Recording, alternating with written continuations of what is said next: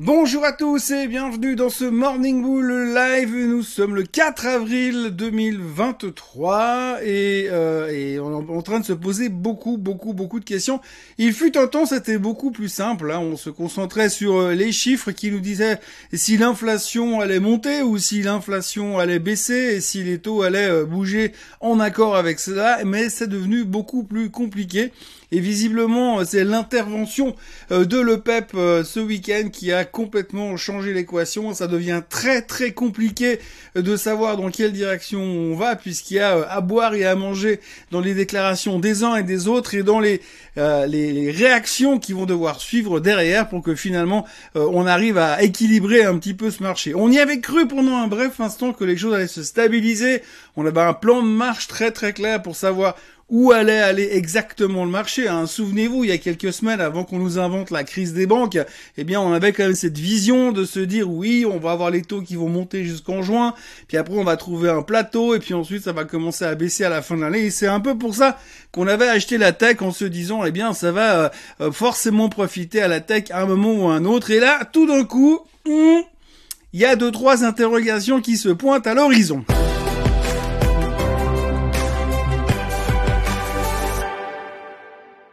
Alors tout d'abord, quand on regarde les marchés hier, il n'y a pas grand-chose à dire puisque finalement la seule chose qui est vraiment montée aux États-Unis hier, c'était le Dow Jones qui termine euh, fortement en hausse. Bah, la raison principale, c'est assez simple. Hein. Quand à l'intérieur vous avez des boîtes comme Chevron qui cartonnent à la hausse parce que le prix du baril a explosé au-dessus des 80 dollars, ça aide un tout petit peu à faire monter les indices. Par contre, pour le reste, c'était un petit peu plus compliqué. On avait euh, de la peine, mais finalement on se pose beaucoup de questions, comme je vous le disais. On est plutôt en phase de réflexion. Que va-t-il se passer? Alors qu'est-ce qu'on sait aujourd'hui et où en sommes-nous? Alors la première chose que l'on sait, c'est que visiblement, en tout cas les experts nous l'expliquent encore et encore, la crise des banques est donc terminée. Il n'y a plus de soucis à avoir de ce côté-là. Ça c'est réglé. On n'oublions pas ça. Autre chose, enfin jusqu'à la prochaine, puisque je rappellerai au passage quand même qu'il y a des mecs comme Monsieur Léon Cooperman, euh, investisseur devant l'éternel, qui a déclaré hier comme quoi la prochaine chaussure qui va se péter la gueule, le prochain domino qui va nous exploser en pleine figure, ce sera euh, le real estate commercial aux États-Unis. Alors j'imagine que si le real estate commercial se pète la figure, si ça se produit vraiment, j'imagine qu'il y aura bien deux trois banques qui seront prises dedans. Ça serait le contraire serait étonnant, mais en tout cas on n'en est pas là pour l'instant. Ce que l'on sait aujourd'hui, c'est que la crise des banques c'est terminé. Alors rappelez-vous quand même, la crise des banques c'était ce qui pouvait nous permettre de ne plus voir les taux monter et ce qui pouvait également nous permettre de voir l'inflation se stabiliser. Sauf que s'il y a plus de crise des banques et si elle était si courte que ça, en ne voyant disparaître que 3-4 banques par-ci par-là et encore le Crédit Suisse elle n'a pas vraiment disparu puisqu'elle a intégré la méga UBS, eh bien aujourd'hui euh, on se retrouve avec une crise des banques qui n'aura peut-être pas suffisamment eu d'impact sur l'économie pour pouvoir ralentir l'inflation et donc peut-être qu'on a le droit de se poser des questions concernant la hausse des taux. Et d'ailleurs c'est ce que monsieur James Bollard a dit hier soir. Hein. Monsieur James Bollard c'est le patron de la fête de Saint-Louis, vous le connaissez, vous l'avez déjà, vous avez déjà entendu parler de lui. Hein. C'est un mec qui est au quiche, au quiche et puis quand il a encore un peu de temps le week-end, il est également au quiche. Donc il est plutôt en faveur d'une hausse des taux. Donc hier, il nous a dit que l'inflation, elle était là pour rester, qu'elle allait nous coller au basket. Vous savez, un peu à l'image du euh, capitaine Haddock dans Tintin, euh, quand il est d'ailleurs à Genève, sauf erreur. Eh bien donc du coup, eh bien vous avez Monsieur euh, Bollard qui nous dit que ça va nous coller au basket et que selon lui, on doit vraiment aller chercher les taux en dessus de 5%. Alors ça, c'est le genre de déclaration qui à l'époque faisait très très peur, mais aujourd'hui on s'en fout parce qu'on a d'autres préoccupations. Mais globalement, c'est quand même quelque chose qui montre quand même que le message de la Fed, c'est qu'ils ont encore des munitions pour monter les taux et qu'ils vont probablement devoir monter les taux puisque la situation actuelle pourrait euh, nous mener directement vers la récession. Et pourquoi est-ce que ça nous mènerait directement vers la récession? Eh bien parce que pour l'instant, l'économie est en train de ralentir. On a vu hier comme quoi les données manufacturières étaient plutôt en zone de, de contraction, donc on produit moins, ce qui veut dire que l'économie est en train de ralentir. Et c'est d'ailleurs là-dessus que la l'OPEP s'est basé pour pouvoir dire, bah oui, mais nous, on va commencer à monter les prix du pétrole parce qu'on veut anticiper le moment où on sera dans la récession, en récession. Donc quand on sera en récession et qu'on sera vraiment dans la merde, eh bien, du coup, comme ça, euh, le pétrole sera suffisamment haut pour que les gars de l'autre côté, là-bas, ils puissent continuer à rigoler, acheter des Lamborghini plaqués or et puis des Rolls-Royce avec l'intérieur orange fluo et puis euh, les jantes peintes en rose.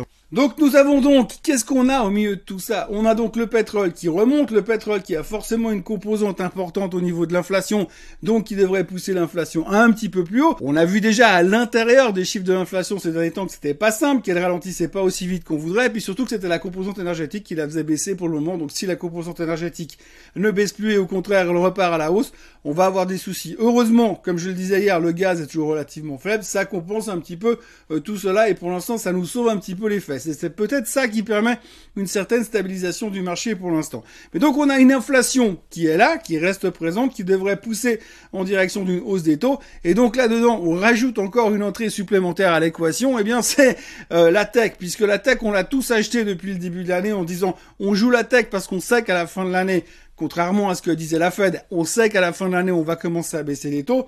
Mais si là, tout d'un coup, vous avez inflation, hausse des taux de la Fed et méfiance par rapport à ça, parce que le pétrole repart en direction des 90, 95 dollars, euh, toutes les banques d'affaires américaines ont commencé à monter leurs objectifs sur le pétrole euh, depuis, euh, depuis hier, depuis avant-hier. Donc du coup, on parle de 90, 95, 100 dollars de target. J'imagine qu'il y a forcément des gars qui vont commencer à arriver à parler de 150. Mais pour l'instant, on parle de 100 dollars. Donc si vous avez ça qui vient en face, eh bien, ça sera difficile d'imaginer une baisse des taux d'ici la fin de l'année. Donc du coup, peut-être qu'il faudra commencer à penser à vendre la tech. Alors hier, on a vu quelques vendeurs sur la tech timides hein, quand même, parce qu'on voit que jusqu'à maintenant, c'est ce qui a le mieux performé. On voit les perfs du Nasdaq qui a pratiquement 17% depuis le début de l'année. On voit aussi les perfs, par exemple, de ce fameux ETF, le BOTZ, un BOTZ, qui est l'ETF sur l'intelligence artificielle, qui lui cartonne aussi, puisqu'il est en hausse de 23% depuis le début de l'année. Mais c'est de l'intelligence artificielle, donc c'est forcément pas pareil c'est mieux. Euh, donc voilà, on a quand même pas mal de choses qui fonctionnent bien sur la tech. Alors on a envie de dire ok, on prend les profits, mais alors si on vend la tech, qu'est-ce qu'on achète? Est-ce qu'on va se mettre sur des défensives qui ont rien foutu? Ou est-ce qu'il faut encore acheter du pétrole parce que ça va monter encore beaucoup plus haut? Mais quand on voit la performance d'une d'une Exxon sur deux ans et demi qui a plus de 220% de performance, on peut quand même se poser quelques menus questions, et même si on a vu encore une fois hier que c'était les pétrolières qui tiraient le marché, d'ailleurs, Total a sauvé les fesses du CAC 40 en lui permettant de terminer en hausse à cause de ces 4% de hausse intraday grâce au cours du pétrole. Il y a encore un peu de potentiel, ça paye toujours des dividendes, mais c'est vrai que ça commence à devenir très haut et très cher, et on voit quand même quelques hum, experts, quelques analystes qui commencent à dire qu'eux, ils sont modérément bullish à ce niveau-là sur le secteur pétrolier. Donc, qu'est-ce qui reste si ce n'est de parier sur l'intelligence artificielle? Demande. Donc en résumé, eh bien, on a une équation extrêmement complexe qui se présente à nous. Alors on n'aime pas trop ça. Hein. Nous, on préfère quand même quand c'est simple. Hein. Let's keep it simple and stupid. On aime bien quand on a, je sais pas, du style un tweet qui permet de prendre une décision d'investissement. C'est quand même beaucoup plus simple que quand on a une, une équation avec 14 entrées différentes et puis qu'on sait pas trop comment on va s'en sortir à la fin. Donc aujourd'hui, on sait que le pétrole monte, que c'est pas bon pour euh, l'inflation. On sait que si l'inflation elle monte, ce sera pas bon pour les taux. Si les taux commencent à monter ou continuent à monter, eh bien, ce sera pas bon pour la tech.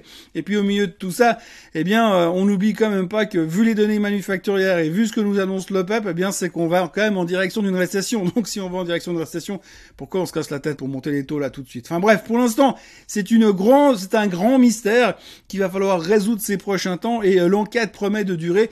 Mais la bonne nouvelle dans tout ça, c'est qu'effectivement, le mois d'avril est un des meilleurs mois boursiers.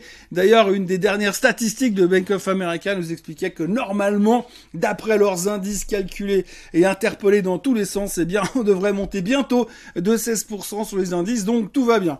C'est pas tout à fait même son cloche ailleurs, puisqu'on n'a jamais vu autant de professionnels de la finance être autant négatifs sur l'avenir des marchés.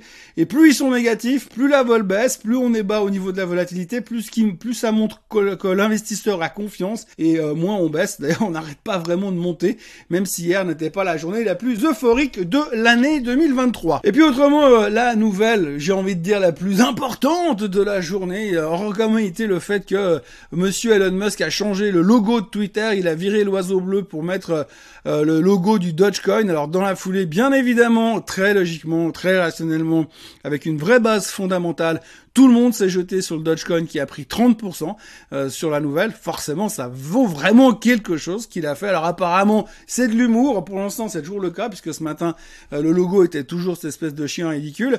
Mais toujours est-il que, euh, bien, c'était de l'humour, soi-disant. Alors ça tombe bien parce qu'en même temps, Monsieur Musk est en plein, en plein procès pour des histoires de manipulation boursière et donc il montre qu'il continue à faire le clown avec son influence sur Twitter. On peut quand même se poser des questions si à la fin on n'est pas en train de se foutent de nous dans cette histoire. Mais bref, toujours est-il que c'était un des gros trucs de la journée. Ça a bien masqué le fait que, souvenez-vous, hier on parlait des résultats de Tesla.